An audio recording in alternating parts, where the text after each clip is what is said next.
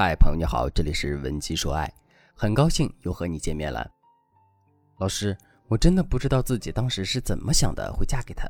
不知道的人还以为我是个寡妇呢。学员小山联系我的时候，第一句就抱怨起了自己的婚姻生活。小山说，她和男人结婚前和其他情侣一样，特别甜蜜。男人每个节日都记得清清楚楚，除了准时的节日祝福，还有各种意想不到的小礼物。后来，男人向她求婚，许诺要给她更幸福的生活。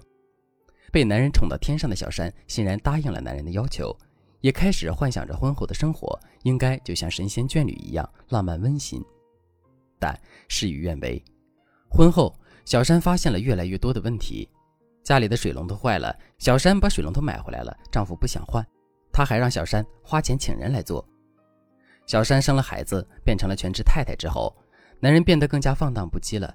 回到家里，屋子不收拾，饭不做，碗不洗，地不扫，唯一的活动就是坐在电脑前打游戏。因为这些事情，小山已经和男人吵了不止一次。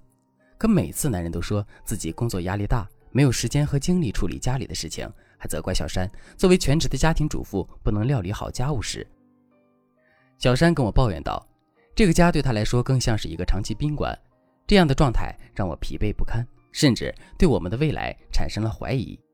只是我到现在还不知道错的究竟是自己还是那个甩手掌柜。”其实小山的问题还是很具有代表性的，尤其是在八零九零后的夫妻身上更为常见。为什么会有越来越多的男人在结婚之后变成甩手掌柜，让妻子在家里守活寡呢？一男女对婚姻投入的时间点、周期、精力不同。我们从一个最普遍也是最被社会认可的婚姻模式谈起。在结婚前，男人一般要投入房子、车子、彩礼、结婚典礼费用等等；女性可能会有陪嫁、嫁妆之类的，但一般来说远不如男性的投资大。从经济学的角度来说，这些属于资源前期投入，经济基础决定上层建筑。这些付出会让男人心理上占有先机，认为自己的前期投入足以稳定家庭的地位，而婚后男人保持资源状态稳定，也就是有持续稳定的收入就可以，不需要再投入太多精力。而女性的资源投入多半集中在婚后，集中在生育子女、教育后代、处理家务等方面，属于后期投入，这个周期较长，往往要耗费几十年，而且非常考验耐性。由此可见。男女在资源投入的时间点、周期所消耗的精力是不一样的，因此双方及家庭对于婚姻的预期回报率也是不同的。男性只需要坐等收成，女性还需要不断付出，收获节点往往在十几年甚至几十年以后。但随着社会的进步和发展，男主外女主内的观念已经不断在改变，更多的女性，包括已婚已育的女性，走向职场。面对家庭，男人当个甩手掌柜、拍屁股走人的时代已经过去了。即便是全职太太，有一些体力型的事物也不是女性一个人就可以胜任的。还有一个很重要的原因就是孩子的教育问题，是需要父母双方共同来完成的。任何一方的缺失都有可能对孩子的身心健康发展造成影响。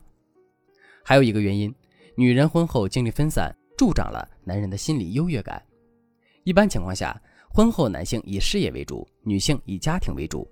有一个特别形象的调侃：男人结婚后的角色是丈夫，女人结婚后是妻子、妈妈、保姆、保洁等等等等。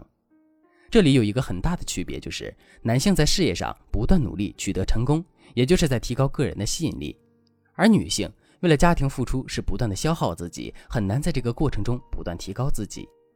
个人能力差距的拉大，会让女性陷入被动。而女方的弱势会让男方在心理上更加嚣张，那这样的话，让一个甩手掌柜回归家庭，是不是一件很难的事情呢？没错，改变一个人的想法是这个世界上最难的事情。是不是看到这儿觉得很失望？其实不用失望，因为男女思维方式不同，我们首先要接受这种差异，再加上前面分析的那些原因，要带着理解的心态来寻求解决办法。如果你的婚姻生活中丈夫也没有很高的参与度，今天的课程对你来说就非常重要了。当然，你也可以添加微信文姬零三三，文姬的全拼零三三，联系我们的导师，我们将会为你量身打造专属于你的情感处方，还你一个幸福美满的甜蜜爱情。下面我就给大家讲今天的第一个方法：一、学会赞美，让男人有动力参与到家庭事务中去。学员小张给我分享过他的经历。有一天下班回家，小张一打开门就闻到一股焦味儿，顺着焦味儿，他来到厨房，发现她的老公正围着围裙，满头大汗的在炒菜。炒锅里面黑漆漆的，看不出来是什么东西。再看看厨房，就像是刚刚被轰炸的中东地区，地面上都是垃圾，台面上各种油污。本来就累了一天，想到还要收拾家里的残局，小张就特别生气，对着男人一顿怒吼：“你这是做饭吗？”不会做饭就不要做，你这不是给我帮倒忙吗？我累了一天回来还得收拾厨房，你可真行，处处和我对着干。男人没有反驳，默默地解开围裙，一个人去了卧室。直到后来，小张才从朋友的口中得知，原来男人那次捣乱只是想给自己减轻负担，因为他白天临走的时候说自己最近太累了，男人就想着回去给自己的老婆做一顿饭。可是后来这些家务事，男人再也提不起兴趣了。很多妻子也是孩子的母亲，在面对孩子时，我们都知道夸奖赞美的重要性，但面对自己的丈夫，却总是忘记赞美。正确的做法是，当男人主动或者在我们的要求下、引导下参与到家庭生活中去的时候，无论是做家务还是一起做一些决定，我们都要给他们鼓励，甚至可以当着你丈夫的面，给你的家人或者朋友打电话，告诉他们，当你的身体不好的时候，你的丈夫是在帮助你或者照顾你。男人听到这样的话，会有一种特别的成就感。以后有类似的情况时，他就会更多主动的付出。从心理学的角度来说，人们的情感和行为都渴望被看见。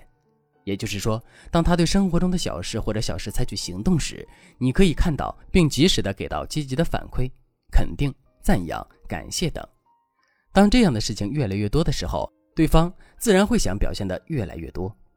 此时，如果你再次肯定和反馈，你会不自觉地培养他继续为你或你的家人付出，你们的关系就会形成良性循环，关系自然也就会越来越好，关系越好，对方也就会越活跃。当我们不断的炫耀男人的优秀时，其实就是我给大家讲的第二个方法：二、增加男人的退出成本。增加男人的退出成本，不是让你去和他吵、和他闹，而是在周围朋友和家人身边，不断的去塑造他好男人的形象。比如说，在外面走访亲友的时候，多夸夸他；尤其是在你自己父母面前，一定要把他当做一个模范来表扬。他为了迎合别人的赞美，也为了获得这种愉悦，他就会努力的去迎合这种赞美，最终变成一个你口中的好男人。除了我们提到的夸奖以外，增加退出成本还可以通过很多方法让男人不得不一步步回归家庭。想了解更多内容吗？